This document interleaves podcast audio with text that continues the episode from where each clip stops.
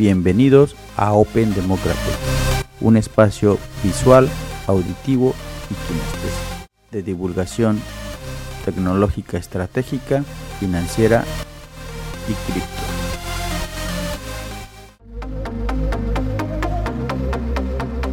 Hola, hola, ¿cómo van? Y como se comentaba, hoy vamos a hablar de estrategias. Y para eso me traje unos libros para comunicar qué estrategias son las que nos pueden servir tanto en temas de cripto, en temas de la bolsa, en temas de nuestras finanzas y cómo podemos hacer estrategias para planear o estar preparados para cualquier eventualidad. Voy a empezar con dos teorías, dos estrategias que están resumidas en estos dos libros de Taleb Nasir. También veremos otra estrategia y otra teoría de Chris Anderson. Ahorita les voy a mencionar cuáles son. Empezaremos con esta, de la antifragilidad de Taleb Nasir.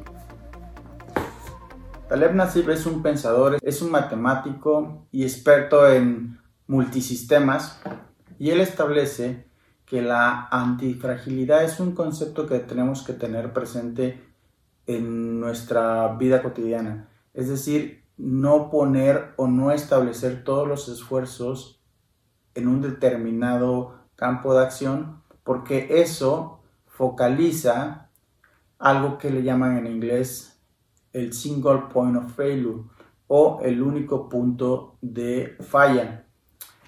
Y vamos a interrelacionar este tema con el tema de cripto, con el tema de Bitcoin. El tema de Bitcoin es tan interesante que está basado en conceptos económicos de la economía austriaca, la cual establece el poder basado en la distribución y no en la concentración de poder. Y es de ahí que precisamente Bitcoin tiene ese espíritu, tiene ese diseño descentralizado, lo cual hace que el sistema sea antifrágil, porque un solo elemento puede fallar, pero no diferentes elementos distribuidos. Esto le da un concepto de antifragilidad al concepto de blockchain, específicamente hablando al de Bitcoin, porque otras redes, aunque son basadas en tecnologías de cadena de bloques, las cuales son selladas por un SHA-256, del cual ya hemos hablado, el cual es el modelo génesis o primario y que está basado en conceptos de economía austriaca, en los cuales el poder se desacopla del centro y se distribuye. Es de ahí la importancia de los mineros. El tema de los mineros o la minería de Bitcoin para encontrar la unicidad de cada elemento, de cada token, de acuerdo a diferentes cálculos para encontrar este número que se llama nonce, se los voy a comentar después. Sin embargo, después haremos un video para hablar de la parte técnica de los mineros o de los miners, los cuales hacen operaciones matemáticas para encontrar números únicos, que, los cuales se llaman nonce. Sin embargo, vamos a dejar de lado un poco el tema técnico y vamos un poquito más al tema de la lógica. El tema de la lógica es la descentralización de la operación, la descentralización de la validez, la descentralización de la prueba de trabajo, lo cual nos da esos conceptos de los cuales ya hemos hablado que son la auditabilidad, la trazabilidad, la unicidad precisamente del bloque que se está generando y del token que se está generando de Bitcoin. Esta tarea la hacen los mineros y los mineros precisamente son grupos de procesamiento, establecimientos que tratan de encontrar ese número único, pero están descentralizados. Yo soy un minero, yo tengo ciertos racks para minar cripto no les voy a decir dónde están, los cuales contribuyen también a la minería de ese número único para otorgar más tokens de Bitcoin.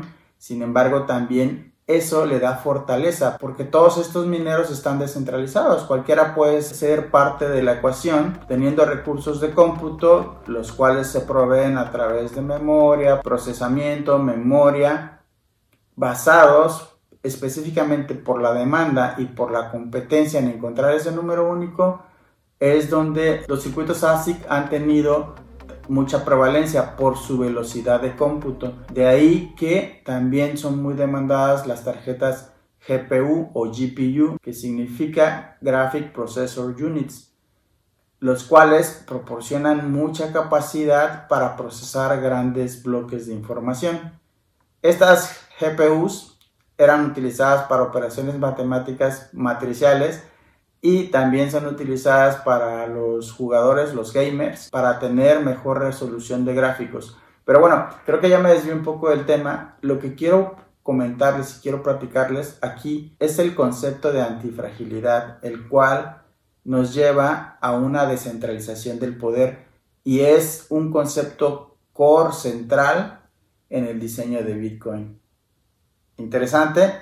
Yo les recomiendo este libro de Taleb Nasib para que poco a poco, si ya probablemente lo hacen, pero les puede ayudar un poco el fundamento técnico, estadístico, científico y matemático de Taleb Nasib para entender más acerca del concepto de antifragilidad, que el cual nos lleva a descentralizar la validez de las operaciones, a descentralizar las potenciales fallas de un sistema, como ya les comentaba ese concepto que se llama en inglés single point of failure o único punto de referencia o el punto único de fallo. Es decir, cuando se descentralizan ciertas operaciones, ya sea en un engranaje, si ese engrane es el cual mueve a todos los engranes menores, si falla ese engrane centralizado, el cual mueve a los engranes periféricos, ese engrane es el single point of failure, el punto único de falla.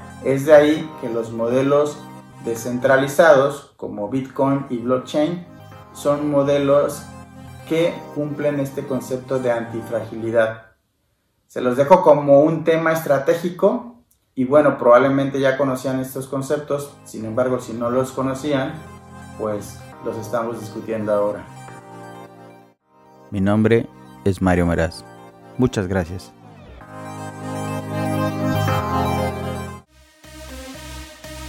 Bueno, esto ha sido todo por hoy.